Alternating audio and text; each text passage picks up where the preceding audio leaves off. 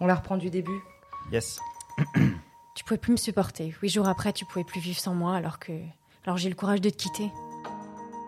Inédit, c'est une histoire jamais entendue.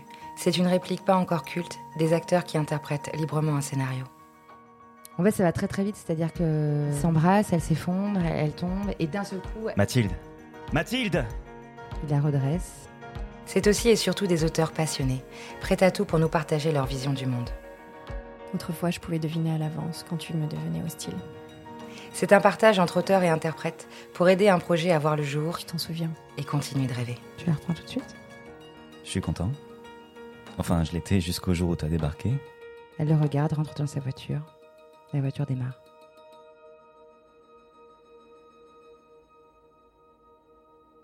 Sur ce deuxième épisode, j'ai eu envie de m'attarder sur ce qu'on appelle le female gaze avec un scénario pas comme les autres. Le female gaze, c'est quoi? Au-delà d'être un point de vue féminin dans le cinéma, c'est surtout le moment où la femme est représentée comme un sujet et non plus comme un objet. Il ne s'agit pas seulement d'inverser les rôles masculins et féminins, mais d'apporter un autre regard, où en tant que spectateur, on ne se sent pas écrasé par des stéréotypes, mais au contraire où on se sent inclus dans l'histoire et l'émotion des personnages. Juliette Basse, jeune scénariste, nous confie aujourd'hui son projet de court-métrage La Louve. Ce script est au départ une série de 5 fois 2 minutes écrite pour le concours du scénario de Grenoble. Finaliste, mais n'ayant pas été retenue, l'année suivante, elle écrit une version plus longue pour le Festival d'Aubagne, sans succès. Ces deux refus coup sur coup la fragilisent. Elle met la louve en sommeil et s'attarde sur d'autres projets. C'est pour nous qu'elle décide d'en reparler aujourd'hui et pourquoi pas retrouver le goût et l'envie de défendre son histoire. Bonjour Juliette. Bonjour Yolène. Je suis ravie qu'on puisse enfin enregistrer ensemble avec toutes ces histoires de Covid. On a un peu retardé tout ça. Ouais, Ça va? Ça va, oui. Euh, ce qu'on va faire, c'est que on va entendre ce que nous on a fait. proposé, notre lecture de ce scénario que tu nous as gentiment euh, offert pour l'occasion. Et puis on en parle après. Très bien.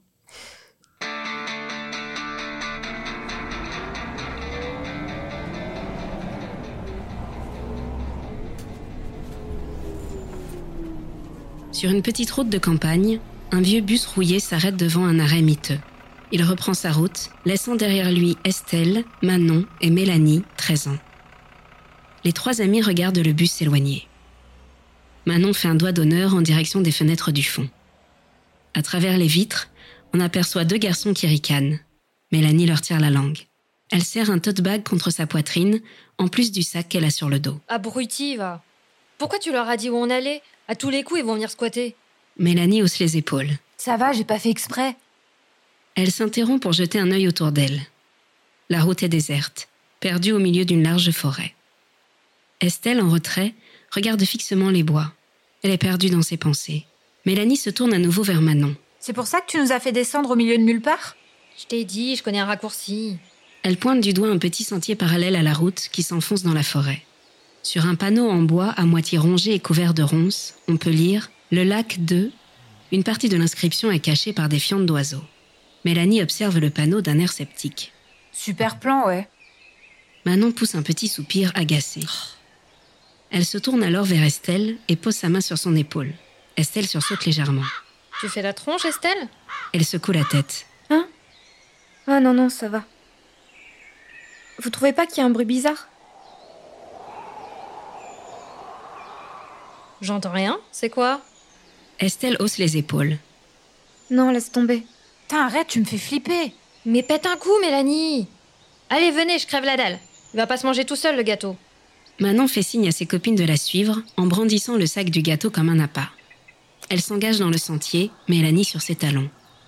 Estelle amorce un mouvement pour leur emboîter le pas, mais s'arrête sur sa lancée. Un hurlement sinistre retentit au loin. Un loup peut-être.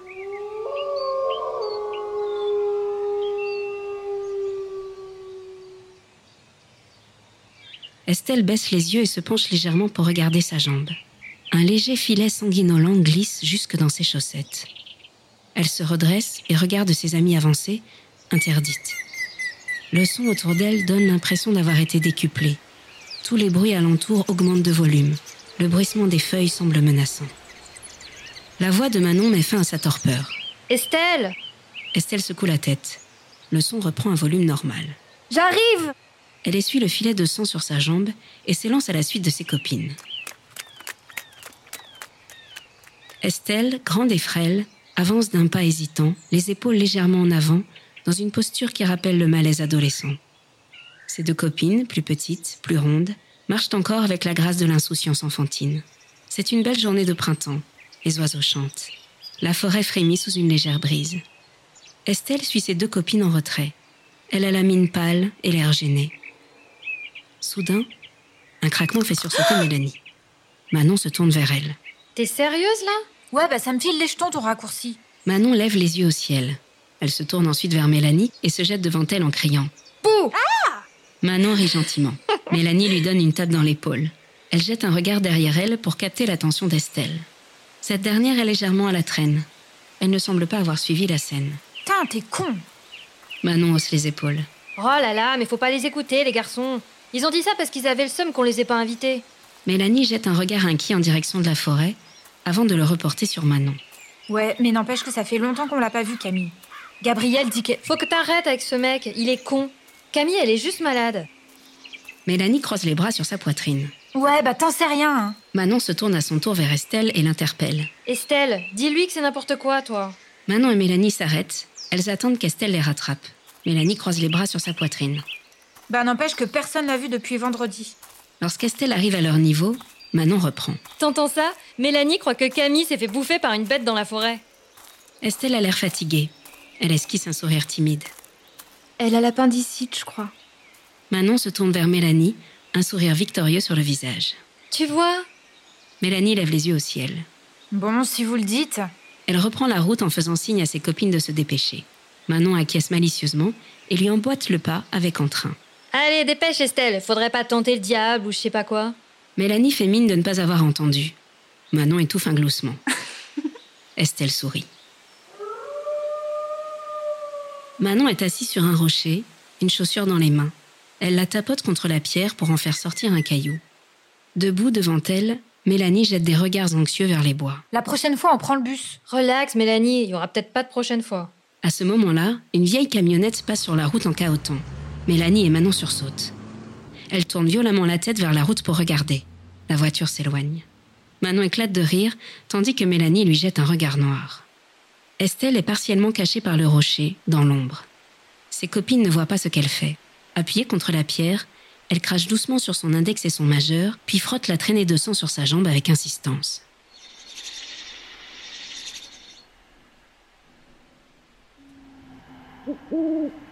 La bête observe les jeunes filles au loin, à travers les fourrés. On les distingue à peine. Elle se redresse et s'avance prudemment dans leur direction. Elle boite légèrement, ce qui confère à sa démarche quelque chose de heurté. Sa respiration est forte, comme douloureuse. En équilibre sur une jambe, légèrement contorsionnée, Estelle s'arrête un moment de frotter son sang pour jeter un œil inquiet vers les bois devant elle. Ceux-ci semblent plus sombres. Ça te réussit pas de traîner avec Gabriel. Tu dis ça parce que t'es jalouse. Non, je dis ça parce qu'il se fout de ta gueule. Mélanie hausse les épaules et détourne le regard. Demande à Estelle si tu me crois pas. Estelle se redresse d'un coup et lèche ses doigts précipitamment pour effacer l'épreuve. Elle sort de son coin en cachant sa jambe encore tachée derrière l'autre. Mélanie jette un coup d'œil dans sa direction, mais ne lui prête pas attention. Elle esquisse une moue boudeuse et se tourne à nouveau vers Manon. De toute façon, je m'en fiche. On devrait pas trop traîner quand même. Manon la dévisage un instant, puis lève les yeux au ciel agacée. Elle remet sa chaussure et saute du rocher. Vous êtes vraiment des chochottes. Toutes trois se remettent en route. Estelle les suit avec difficulté, obnubilée par le sang sur sa jambe.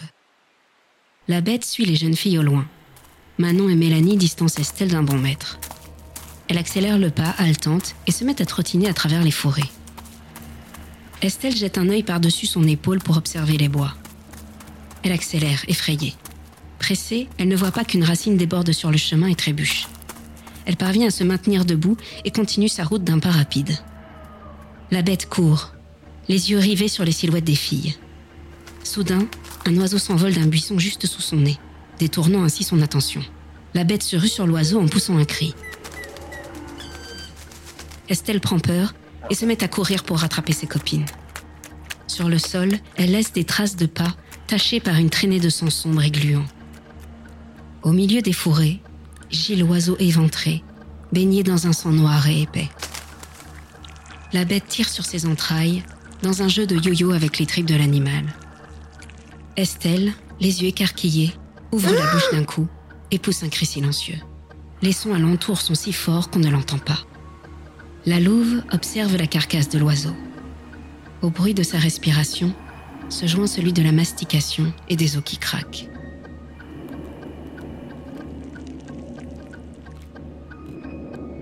Estelle, pliée en deux par une douleur vive, se tient le ventre.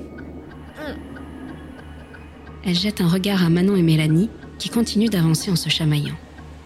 Soudain, la voix de Manon retentit et brise l'isolement sonore d'Estelle. Estelle, tu viens? Estelle se redresse douloureusement, la main toujours sur le ventre. Manon et Mélanie se sont arrêtées quelques mètres plus loin et regardent Estelle d'un air impatient. Elles échangent un regard, hésitent, puis s'approchent d'elle. Dépêche-toi, tu veux qu'on y passe la nuit ou quoi? Elle s'interrompt en apercevant les longues traînées de sang sur les jambes d'Estelle. Manon suit le regard de Mélanie avant de lever les yeux vers Estelle. Euh, Estelle? Mais cette dernière leur fait signe de se taire. Elle fixe les bois. Un hurlement sinistre retentit. Vous entendez? Manon et Mélanie tendent l'oreille. Rien. Les deux filles échangent un regard perplexe et haussent les épaules. Ben quoi? Elles se retournent vers Estelle, mais celle-ci n'est plus à sa place. Cette fois, un bruit dans les bois attire leur attention. Manon et Mélanie font volte-face. Elles aperçoivent alors Estelle en train de pénétrer dans la forêt par un petit sentier obscur. Elle marche d'un pas empêché mais rapide, comme si elle suivait une piste. Mais qu'est-ce que tu fiches?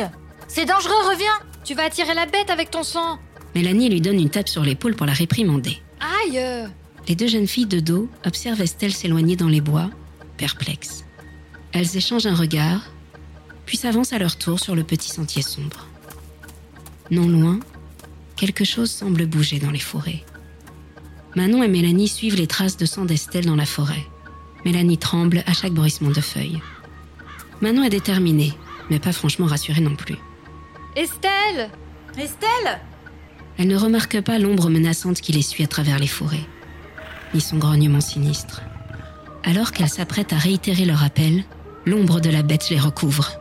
Est... Manon se tait et se retourne, suivie de près par Mélanie. La peur déforme leur visage.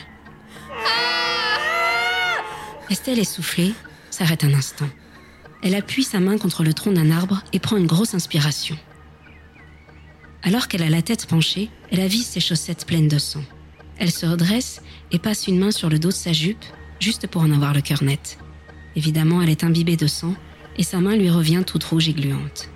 Soudain, des hurlements humains, suivis d'un cri de bête sinistre, retentissent. Estelle se redresse brusquement, tend l'oreille, puis s'élance en courant. Estelle court à toute vitesse dans la forêt. Elle enjambe les racines et saute les rochers avec dextérité. Quelques branchages viennent lui fouetter le corps, mais elle s'en fiche. Pleine de sang, elle sème de grosses giclées sanguinolentes sur les buissons. De violentes crampes s'emparent d'elle, la faisant trébucher. Elle pousse des petits cris de douleur, puis se redresse et reprend sa course. Estelle s'arrête. Elle tend l'oreille. On entend des râles douloureux suivis de quelques bruits gluants. Elle s'avance prudemment et se stoppe, horrifiée. Manon et Mélanie gisent par terre, le bas-ventre ouvert, les ovaires à l'air. Elles sont à moitié inconscientes et n'ont plus la force de hurler. Quelques râles s'échappent de leur bouche. Estelle se penche vers elle, les larmes aux yeux. Soudain, une branche craque. Estelle se retourne et aperçoit une ombre se faufiler dans les forêts. Elle fronce les sourcils. Sur son visage, la tristesse laisse place à la colère. Elle essuie ses larmes d'un revers de main, laissant une grosse tache de sang sur sa joue et se relève d'un bond. Allez, viens qu'on en finisse. Elle saute sur un gros rocher pour paraître plus menaçante. Je suis là Viens, je te dis La bête observe Estelle à travers les feuilles. Debout, dégoulinante de sueur et de sang, la jeune fille la dévisage d'un air féroce. À travers les arbres s'échappe une douce lumière qui l'aborde d'un halo lumineux mystérieux. On entend le grognement de la louve dans les forêts. Estelle balaie les bois du regard, nerveuse et exténuée. Soudain, un bruissement attire son attention. Elle tourne la tête et écarquille les yeux, tremblante. À peine a-t-elle le temps de se retourner que l'ombre de la bête la recouvre et lui bondit dessus. Estelle saute du rocher pour l'éviter, mais se réceptionne mal et tombe par terre. Elle se redresse péniblement, toujours à terre. l'ombre de la louve approche, menaçante, et recouvre son visage. La jeune fille tâte le sol à côté d'elle, sans lâcher la bête des yeux, et attrape un bâton. Estelle a les yeux embués de larmes, des larmes de rage, de peur et d'épuisement. La louve se reflète dans ses pupilles. Les branches craquent sous les pattes de la bête. La jeune fille se redresse un peu plus et lève le bâton maladroitement. Qu'est-ce que t'attends? Approche La bête s'arrête. La louve fixe Estelle dans les yeux. Bah vas-y, achève-moi La bête baisse la tête et avise ses vêtements tachés, puis ses chaussettes imbibées de sang. Elle observe ensuite sa mine pâle et douloureuse qui la fixe rageusement.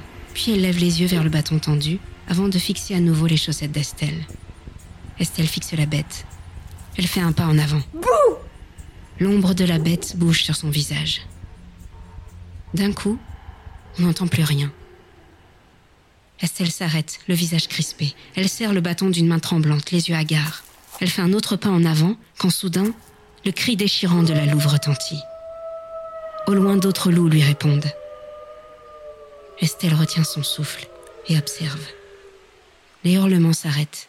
Dans le calme étrange, résonnent alors les bruits de pas de la bête qui s'éloigne en courant. Le bruissement des pas se mêle au battement du cœur d'Estelle. Estelle reste plantée là, quelques secondes, interloquée. Des gémissements la ramènent à elle. Un peu plus loin gisent ses copines aux ovaires malmenés. À côté d'elle, le tote bag est renversé, laissant paraître un gâteau d'anniversaire à moitié écrasé dans l'herbe. Des fourmis commencent à s'approprier les miettes. Estelle s'avance dans leur direction, les jambes rougies par le sang séché, molles et flageolantes. Une fois arrivée à leur niveau, elle se laisse tomber par terre et attrape un morceau de gâteau qu'elle mange goulument. Puis elle s'allonge sur le dos, épuisée. Les quatre jeunes filles baignent dans de grosses flaques de sang, épais et terreux. Estelle allongée regarde le ciel, lasse. Putain.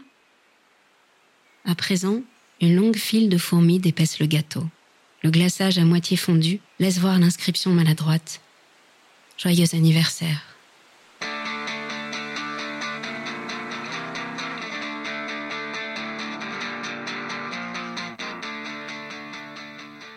J'espère, vous qui entendez ce podcast, euh, qu'il n'est pas minuit chez vous, parce que moi, j'ai la chair de poule.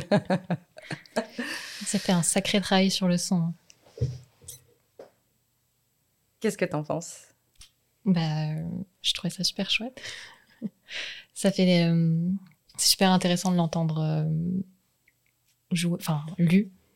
Et tout le travail sur le son, ça donne bien la, enfin, la bonne atmosphère en, C'était une atmosphère assez euh, horrifiante et, et- et gore, comme celle-ci que tu, que tu projetais ou...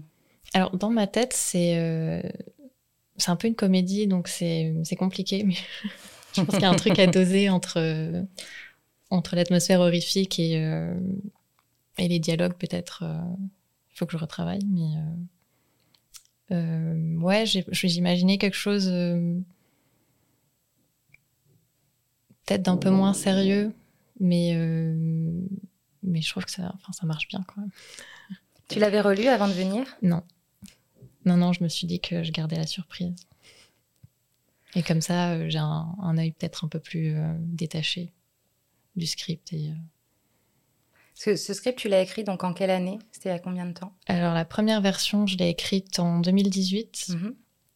Euh, et après, je l'ai réécrit euh, de 2018 à 2020. quoi. La dernière version, elle date de 2000 2020 et je pense que c'est le mois de juin.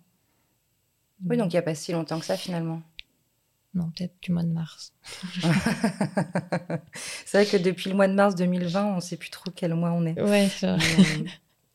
Euh, ok. Euh, moi, j'avais envie de savoir euh, pourquoi et comment t'es venue l'idée de traiter ce sujet-là? Euh, Si on arrive à savoir de quoi on parle vraiment. Euh, bah, en fait, euh, dès que j'ai fini, euh, dès que j'ai fini mes études et du coup donc le master scénario, je voulais faire un, un film sur les règles. J'avais j'avais d'autres idées en fait. J'avais commencé à écrire d'autres choses qui étaient beaucoup plus réalistes et un peu plus teenage. Euh. Et euh, je sais pas, j'y arrivais pas vraiment. Et en fait, c'est quand j'ai eu l'idée de faire un film de genre que euh, j'ai réussi à le poser un peu. Et je me suis dit que, en fait, je me suis dit que le, genre permettait de, traiter le sang sans que, sans que ce soit euh, too much, puisque ça fait partie du truc. Et, euh, et surtout, j'avais envie de faire quelque chose qui n'était pas, euh, euh, comment dire, j'avais envie de faire quelque chose qui était vraiment dans la sensation, donc vraiment filmer beaucoup de sang et un peu exorciser tout le truc autour, autour des règles qu'on trouve un peu dégueu ou, et vraiment y aller à fond. Et, et du coup, ouais, c'est là que je me suis dit, en plus, comme je l'ai fait pour le 5x2, en fait, le, le, format du 5x2, c'était du coup euh, 5 fois 2 minutes. Mhm. Enfin, il fallait qu'il y ait une continuité, soit narrative, soit euh, esthétique. Et du coup, quand je l'ai pensé en, en petites pastilles de, de 2 minutes à chaque fois, euh, ma progression, c'était, enfin, du coup, jouer sur euh, le sang qui change et qui progressivement euh, coule de plus en plus.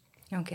Et du coup, ça permettait de, de vraiment se concentrer. En fait, le, le sang était mon premier. euh, C'est ton fil conducteur. c'était mon fil. Ouais. Et du coup, euh, et du coup, c'est là que ça a pris son, son sens en fait. Euh, je me suis dit euh, que là, pour le coup, je pouvais faire un peu ce que je voulais avec avec les règles. Donc, c'était pas traité.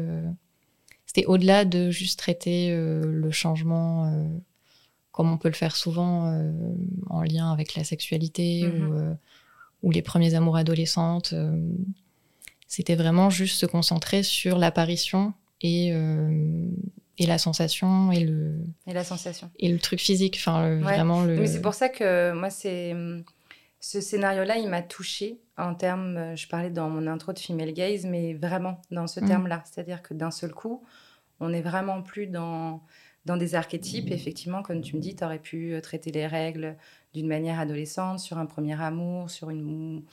Euh, ou sur une première fois, ou etc. Mais tu l'as traité de manière organique euh, et sensation où, euh, à mon sens, finalement, qu'on soit un homme ou une femme, on rentre directement, de toute façon, que ça nous plaise ou non, Mm. mais de par ton écriture, euh, et c'est ce qu'on a essayé de retransmettre par le son, c'est qu'on rentre automatiquement dans de la sensation et dans de l'organique Euh, de, de ce qu'on ressent en fait euh, quand on a nos règles. Moi, je t'assure que quand j'ai lu, j'ai fait OK, donc effectivement, c'est bien ça. Quand je suis sur mon canapé en mode de tension et que j'ai l'impression qu'on m'arrache le bide, c'est exactement ça. Bon, bah ça, ça me fait plaisir. c'était un peu, le, c'était un peu le, le but. Et euh, en plus, bon, c'était, il y avait tout le côté du loup qui reprenait un peu l'idée du conte, et donc il y avait quelque chose d'assez euh, classique dans le, même dans le lien euh, gore et, euh, et règles. hein, euh.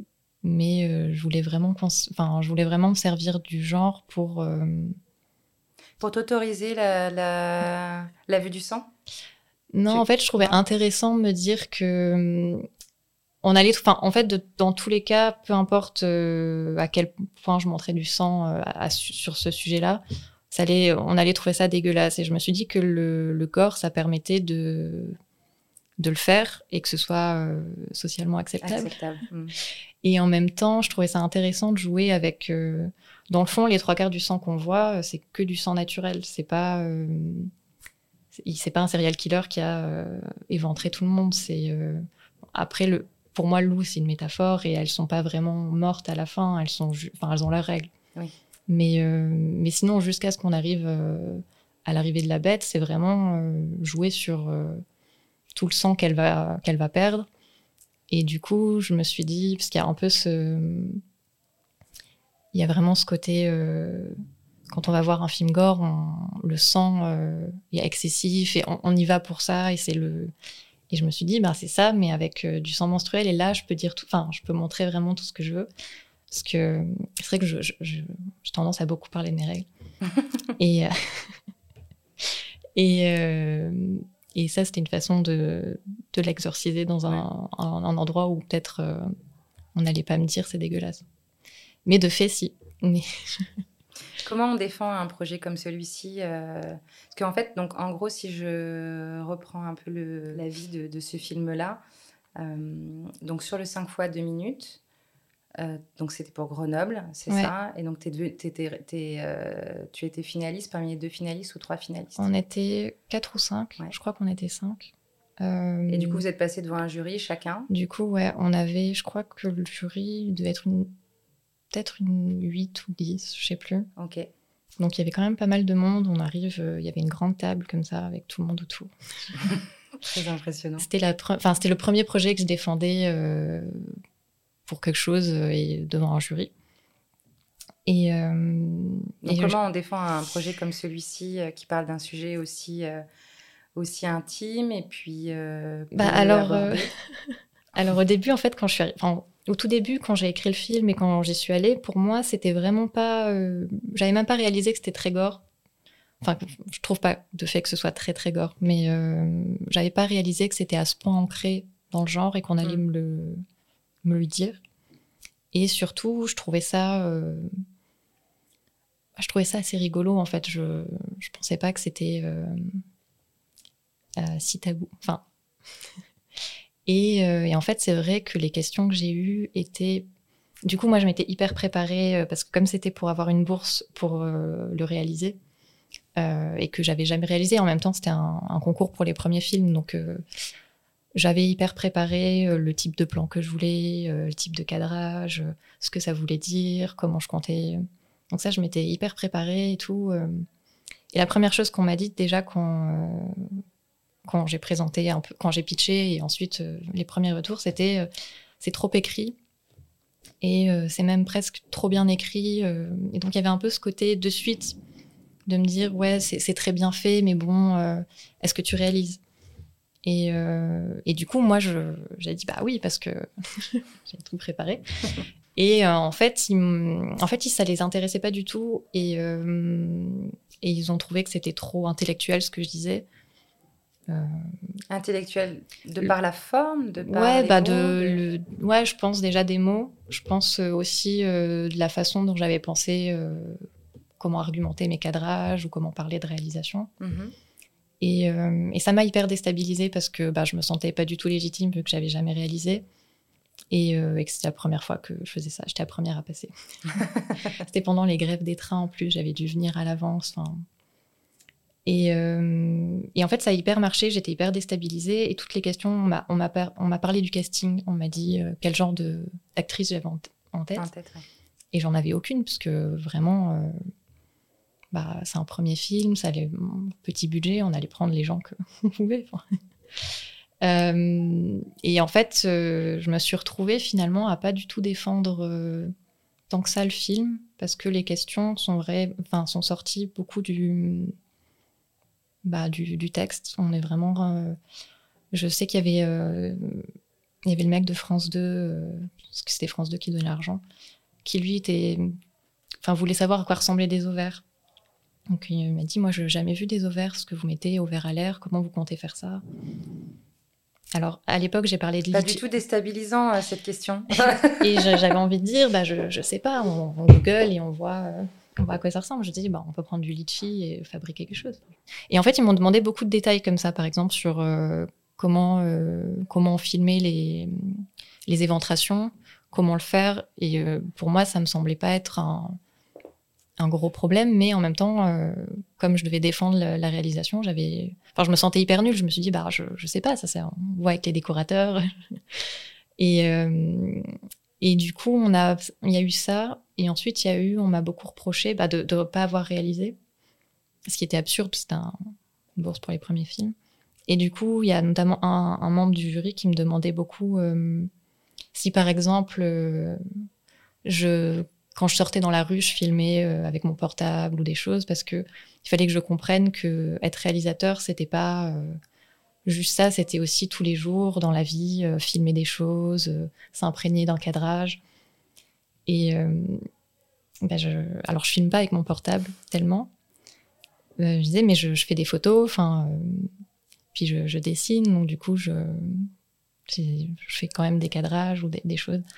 Et, euh, et en fait, non, c'était hyper déstabilisant. Et j'ai compris après, euh, pas pendant le, pas pendant le, le, le, Oui, le- j'ai le mot sur, euh, sur le bout de la langue. Pas Euh, pendant ce moment-là, quoi. Pas dans ce moment de, de jury. Non, de- voilà. voilà. Mais, euh, mais plus tard, quand il y a eu les résultats, ils sont venus nous parler un à un. euh, et notamment le mec qui dirigeait un peu le- l'interview. euh. C'était Et- un jury qui était essentiellement euh, euh, fabriqué d'hommes ou Non, il y avait quand même euh, trois, quatre femmes. Donc c'était à peu près égal. Mais c'est vrai qu'elles ont posé des questions au début, vraiment sur, euh, sur notamment le fantastique, sur elles avaient peur que ça fasse un film trop compliqué pour du 5x2, ce qui en soi était justi- justifié, je pense. Et euh, ensuite, c'est vrai que très vite, ça s'est vraiment polarisé sur les questions de, de sang et de, et de si j'étais apte à réaliser. Et, euh, et bon, je me sentais. Enfin, du coup, ça m'a hyper, enfin, ça m'a, vachement mis le doute et, Hmm. et donc je n'ai pas très bien euh, géré, je pense. et après, ils sont venus me parler, donc chacun, euh, et notamment le, la personne qui me demandait si je filmais avec mon téléphone. Et en fait, une des choses qu'il m'a dites, c'est euh, oui, euh, on a pensé que voilà, c'était des, films qui étaient très bien sur le papier, achevés et tout ça, mais que vous n'aviez pas encore le, le, le désir, enfin le, la- je sais plus la carrure pour réaliser, euh, que c'était pas encore des films qui étaient prêts à être réalisés. Et euh, ensuite, il m'a dit, mais en même temps, euh, voilà, tu arrives et de suite tu dis un truc faux. Et, euh, je, me sentais mortifiée. Je dis, ah bon, je dis un truc, je dis un truc faux. Je pensais qu'il qu'il parlait de, cadrage ou de termes techniques que j'avais pu employer euh, à tort. Et il me dit, bah oui, euh, moi je connais des femmes, elles ont pas mal quand elles ont leurs règles. Et, en fait, on dirait vraiment une, phrase très cliché qu'on dit pour exagérer un peu. Et c'est vraiment ce qu'on m'a dit. Et c'est là que je me suis rendu compte vraiment à quel point c'était aussi un sujet euh, qui cristallisait beaucoup de, bah de d'incompréhension et de et quand même d'animosité euh, malgré tout. Et euh, en revanche, le mec de France 2 était très gentil, mais lui, il pensait que peut-être il fallait que je le fasse en animation. parce que ça pourrait conserver le côté choquant, mais en même temps jouer sur le côté conte. C'est vrai que c'est une question qu'on m'a beaucoup posée l'animation, mais, mais j'avais envie de filmer du vrai quoi. Bah oui, oui, non, mais je comprends. Et, Et, puis quand bien euh, même ce soit vrai ou faux, euh, euh, enfin moi ce que je ressens c'est que as, tu as pris euh, le genre pour justement avoir la possibilité de raconter ce que tu veux. Parce que de toute Oui. façon, à partir du moment où tu prends l'exercice du genre, que ce soit vrai ou faux, peu importe finalement, on n'est pas là pour raconter potentiellement la réalité de tout le monde. Si tu veux, tu peux aussi du coup te Oui, permettre c'est d'aller ça. À l'endroit que tu désires parce que tu as décidé de, de, de, de, prendre le genre pour raconter ton histoire. Oui, et puis en plus, euh, en quoi le fait que, que lui, parce qu'il connaît des femmes, c'est. Enfin, Oui, à la vérité. oui. Il n'y a pas de vérité. Et, euh, et moi, je suis une femme, donc euh, a C'est pas priori. une bonne réponse. Il fallait lui dire c'est pas une bonne réponse. A priori, on peut, on peut penser que, que je dis, enfin, que ça part de quelque chose de vécu et que n'y a pas à le remettre en question forcément. On peut, enfin, je suis tout à fait. euh, tout le monde n'a pas les mêmes expériences euh, avec ses règles et c'est, euh, c'est pas Oui, du tout un en truc. plus, peu importe, enfin, qui remettent en question des choses techniques de ta capacité d'être prête ou non à ce moment-là, à rentrer dans une réalisation, avoir les épaules pour le faire. pourquoi pas Mm. Mais dans ce que tu as raconté, Ouais, c'est ça. enfin, Non. euh, c'est là que vraiment je me suis dit ah euh, d'accord. Enfin, ça n'a rien à voir, très bien.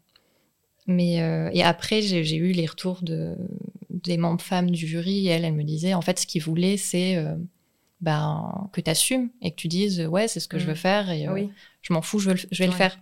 Ils voulaient que il voulait de la confrontation. voilà, il voulait de la confrontation, il voulait jouer là-dessus. Et, et c'est vrai que quand je pense ce genre de projet, on a l'impression que c'est euh, extrêmement militant ou extrêmement. euh, Et moi, en vrai, quand je l'ai écrit, c'était vraiment purement. euh, bah, juste du vécu et un peu, un peu de l'exagération comique. Pour moi, c'est vraiment.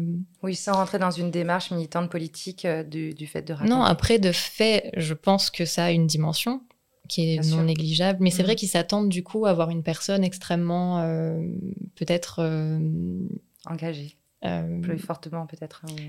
ou- ouais, qui, qui soit vraiment dans ce côté de confrontation et que j'ai pas enfin, que j'ai pas tant que ça en fait. Je...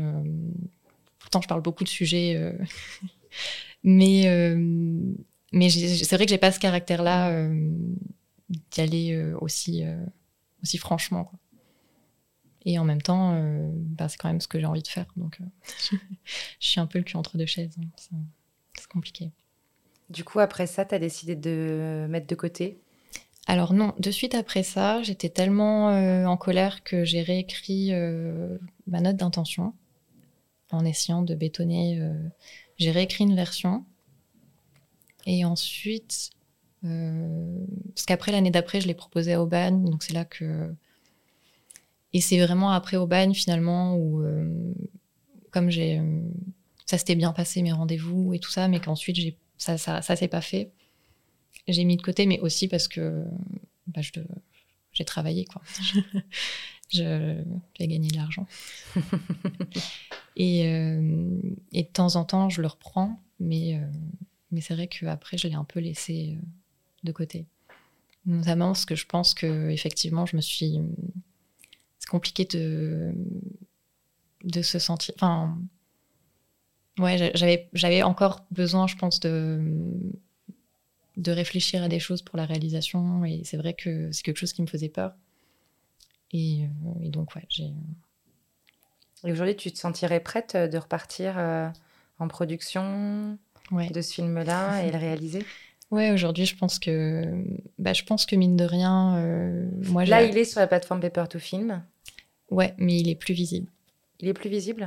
Non, parce que maintenant, ils ont changé leur. euh, Ils ont changé leur politique et je crois qu'il faut avoir deux projets pour que Ok. pour qu'il soit visible. Et pour l'instant, j'ai qu'un projet sur, sur la plateforme.